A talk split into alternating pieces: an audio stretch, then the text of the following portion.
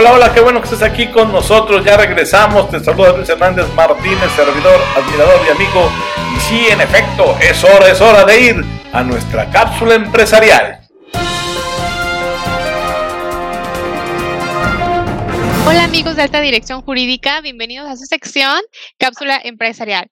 El día de hoy tenemos el gusto de tener a dos franquiciatarios de Tecnocasa, a Víctor Hugo Mena de la oficina de Colinas del Sur y a Jagger Carrillo de San José Insurgente. Aquí la pregunta para romper el hielo sería, queremos vender ya nuestra propiedad. Ya elegimos que, bueno, tenemos que comenzar ese proceso. ¿Cuáles son los pasos básicos para comenzar a vender? El primer paso, antes que cualquier cosa, porque yo creo que la primera expectativa es cuánto voy a tener de mi propiedad.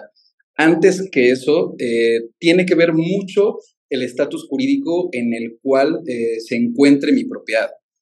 Para eso es muy, muy, muy importante siempre estar eh, acompañado, tener un asesoramiento de alta disponibilidad, ¿no? En la cual yo pueda tener un experto que pueda analizar mi expediente respecto a la propiedad para saber cómo es que lo puedo vender y si es eh, realmente candidato a venta de acuerdo a las condiciones actuales de mercado ya sea en una operación de contado o en una operación hipotecaria. Yo creo que eso es lo, primer, eh, primero que antes, que como propietario tenemos que hacer antes que generarnos una expectativa, ¿no? Poder ubicar nuestro inmueble jurídicamente y saber si es apto para esta venta. No sé, eh, ¿qué opinas tú, este, Jagger? Creo que hay muchas eh, situaciones distintas, en las colonias también que damos cobertura, pero salvo tu mejor opinión también, Jagger. Claro, Víctor, muchas gracias. Me parece eh, pues muy preciso. Creo que es el punto principal eh, que debemos de, tomar en cuenta para vender una propiedad, porque pues si finalmente este, iniciamos una promoción y, este, y pues hay que conocer ese estatus, no solo para llegar a una venta exitosa, sino incluso para para poder explicarle al comprador cuál es ese estatus y brindar esa, esa garantía o esa seguridad que él requiere, ¿no? Entonces, básicamente empezamos con ese tema de la seguridad. Si en efecto hay que conocer si el mueble está hipotecado o no está hipotecado, si hay uno o más dueños, ¿no? Cuántas personas intervienen en, en, en, en esta propiedad, eh, si hay una sucesión testamentaria o intestamentaria, que el inmueble haya sido heredado eh, vaya, la realidad es que hay muchísimas eh, circunstancias que, se presentan en, los inmuebles, eh, sobre todo cuando son casas que traen un poquito más de historia, ¿verdad? Este, y, pues bueno, es súper importante conocer esta información para saber qué tipo de crédito se acepta, si se aceptan todos, sabemos que cuando se aceptan todos, pues hay muchísimo mercado y podemos alcanzar un mejor precio incluso. Cuando tiene ciertas restricciones, pues el, el, mercado llega a variar o el modo de compra llega a variar y hay que, hay que este, pues saber cómo llevarlo a cabo. Por otro lado, también em, es importante conocer el valor de la, de la propiedad, ¿no? Eh, hacer un estudio de mercado o qué mejor pues poderle pedir a, a un asesor Tecnocasa eh, que gratuitamente no, nos pueda ayudar con un avalúo comercial. Esto es muy importante, no con lo que se está vendiendo, sino sobre las ventas ya realizadas, que eso realmente es un parámetro para, para un cliente. Y esto la realidad es que solamente te lo puede dar con exactitud un, un asesor inmobiliario local, que en este caso, pues, eh, sin duda alguna somos nosotros Tecnocasa. Para comercializar una propiedad, lo que dijo Jagger es correcto. Es acercarse a un asesor que sea de la zona, a un profesional que sea de la zona, nos va a permitir obtener las mayores ventajas competitivas de, nuestro mercado para poder sacarle el máximo provecho posible al precio de la propiedad y sobre todo tipificarla bien en, en, la venta que vamos a hacer. Esto va de la mano con lo jurídico. No todas las propiedades, dependiendo de cómo la tipifiquemos, en, en qué rango se encuentra la propiedad qué tipo de sea de propiedad, se venderá con crédito de contado. Y pareciera que no, pero eso va a depender también el precio de la propiedad porque como le decía bien Jagger, al acercarnos eh, a, una institución para que nos pueda brindar un crédito o comprar eh, de contado, puede ser que esta, esta propiedad no siempre sea, sea, apta. Y cerrarnos al mercado hoy en día de crédito hipotecario, que es bastante, es importante sí considerar si es que se puede vender o no de esta manera. Y ahora sí, Monse, pues eh, pasando al punto siguiente, ¿no? Eh, que es algo que también platicábamos hace un ratito con Jack, es eh, generar una muy buena ficha técnica, es decir, hacer una muy buena promoción. Ahí te cedo la palabra, amigo. Gracias, Víctor. Gracias, tienes toda la razón. En este caso, pues bueno, empezamos con, con, con las cualidades de, de, la propiedad y también con datos específicos que hay que tener, como son los metros cuadrados de, terreno, metros cuadrados de construcción, en algunos casos metros de frente, eh, antigüedad, la antigüedad influye muchísimo y el estado de conservación, ¿no? Hay que saber muy bien eh, cómo clasificar cada uno de estos puntos, ¿no? Y pues bueno, en eso los podemos ayudar mucho ya que conocemos toda la tipología de los diferentes mercados.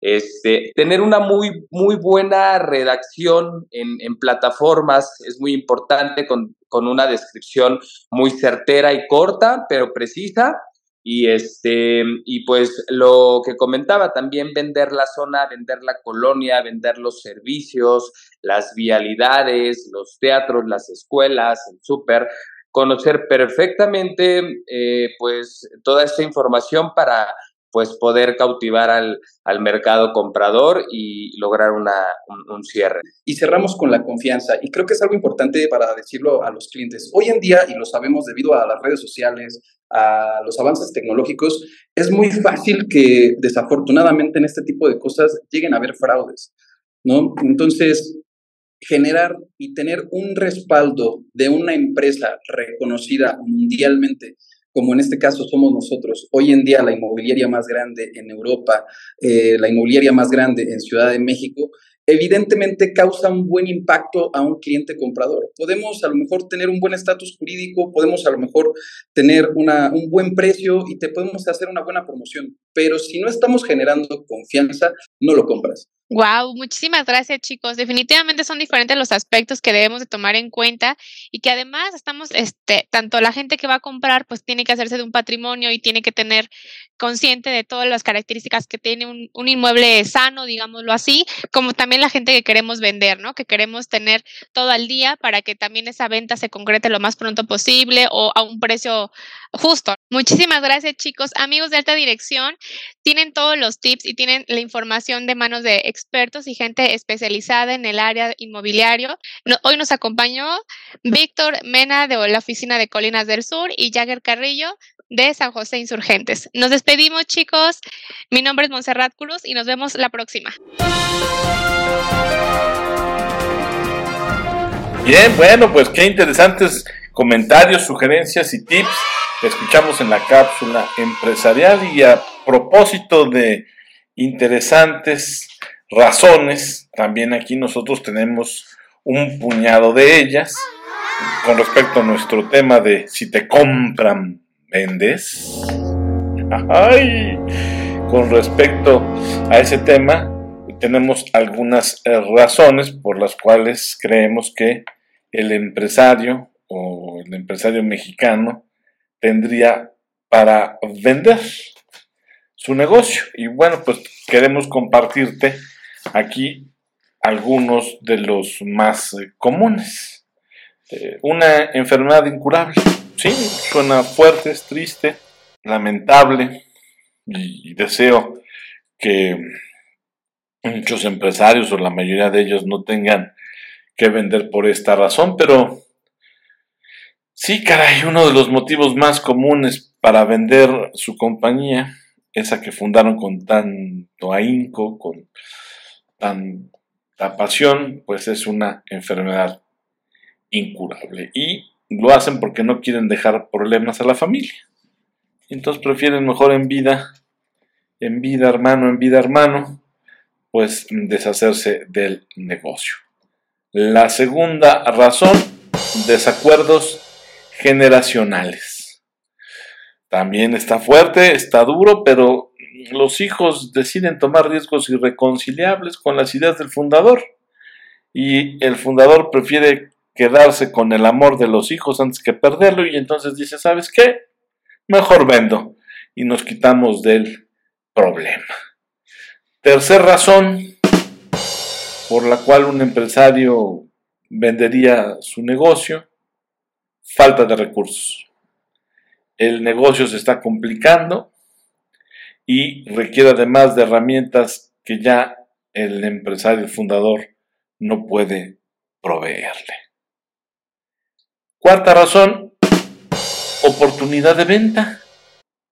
Las valuaciones de otras transacciones son tan interesantes y han llegado a ser millonarias que la verdad es que para el fundador resulta muy lucrativo vender. Saca sus cuentas, mira hacia el horizonte, saca sus cuentas y dice, esto es una oportunidad de venta, pues vendo. Y sería la cuarta razón más común. Habría una quinta, una quinta razón y giraría alrededor de la diferenciación competitiva. ¿Sí? Sí, sí. Para los competidores, eso piensa el fundador, valgo mucho más que para mí. Es decir, los competidores tienen mucho mejor valuada la empresa, esa tu empresa que estarías interesado en vender. Entonces, pues que ellos paguen el excedente. claro, por supuesto, ellos tienen esa percepción de tu negocio porque además no solo es percepción, tú tienes un mejor posicionamiento en el mercado, no es gratuito. Esa es tu diferenciación competitiva justamente, tu mejor posición de mercado, tu posicionamiento. Entonces, para tus competidores vales mucho más que para ti, toda vez que, bueno, pues estos competidores saben de tu muy buena posición en el mercado. Entonces, por diferenciación competitiva es otra de las razones por las que un fundador vendería su negocio. Y habría una sexta, ¿eh? Este, ya ahorita que estoy haciendo la, la reflexión, una mala administración. Y es que cuántos negocios no conocemos que la caja chica de la empresa es la chequera de la familia, ¿verdad? Entonces, pues una mala administración, por supuesto, es otra de las razones por las cuales un empresario vendería su negocio. Y tienes ahí seis, ahí tienes seis razones, ¿verdad? El problema la mayoría de los empresarios mexicanos es que administran su empresa con enfoques poco claros y transparentes, ya te lo he dicho en varios programas, que dificultan la toma de decisiones y obstaculizan pues la evaluación competitiva, Entonces, así pues no hay manera de cómo ayudarles. Si ya escuchaste, ya están aquí toque y toque, una vez más, eso sí no cambia, temporada a temporada es lo mismo. Entonces, bueno, pues este, no me resta más que atender al llamado de la puertita, que en esta ocasión abre paso a una nueva manera de cerrar el programa, que, insisto, espero esta ocasión te haya sido de utilidad porque lo que buscábamos era responder a la pregunta de si te compran, vendes, y bueno, hicimos un recorrido acerca de las razones por las cuales una operación de fusión y o adquisición puede fracasar, las etapas que tú tienes que gestionar de manera correcta para que sean claves y, terminen en una exitosa operación de compra-venta, si es que es el caso. Y también platicamos mm, por qué es que algunos fundadores, algunos empresarios deciden vender su negocio. Y bueno, pues todo eso fue de lo que platicamos en este programa que, como cierre, y así lo vamos a hacer durante toda la temporada 5, porque además te lo fui anunciando a lo largo de los episodios y a lo largo de las etapas y a lo largo de los minutos del programa. Bueno, pues será cerrar con un refrán. Un refrán que por supuesto nosotros vamos a ligar con eh, el management, vamos a ligar con lo que tiene que ver con la empresa. Y ahí te va, ahí te va el, el, primer refrán. A ver qué tal nos sale. Tú eres quien nos juzgará de la mejor manera. Y el refrán dice, una cosa piensa el pájaro y otra el cazador. Nosotros decimos que, bueno, la información suficiente y precisa sobre el mercado es el primer paso para la elaboración de una estrategia prometedora y Dicho sea de paso, para tener clientes no basta con disponer de un producto, servicio que ofrecer, claro, eso es imprescindible, pero también es indispensable que tú conozcas las razones que tendrían dichos clientes para comprarlo. No te adelantes, no te anticipes, no le quieras jugar al adivino, al calimán. y recuerda que una cosa piensa el pájaro y otra el cazador. Eh, ¿Qué tal chupates de mandarina? Hombre, qué bueno que nos acompañaste. Muchísimas gracias por estar aquí con nosotros. Luis Hernández Martínez, servidor, admirador y amigo, se despide de ti. Te agradece la atención, te agradece el acompañamiento. Quita temporada. Muchísimas gracias. Cuídate mucho, sonríese feliz porque dicen que la vida es muy corta. Hasta la próxima.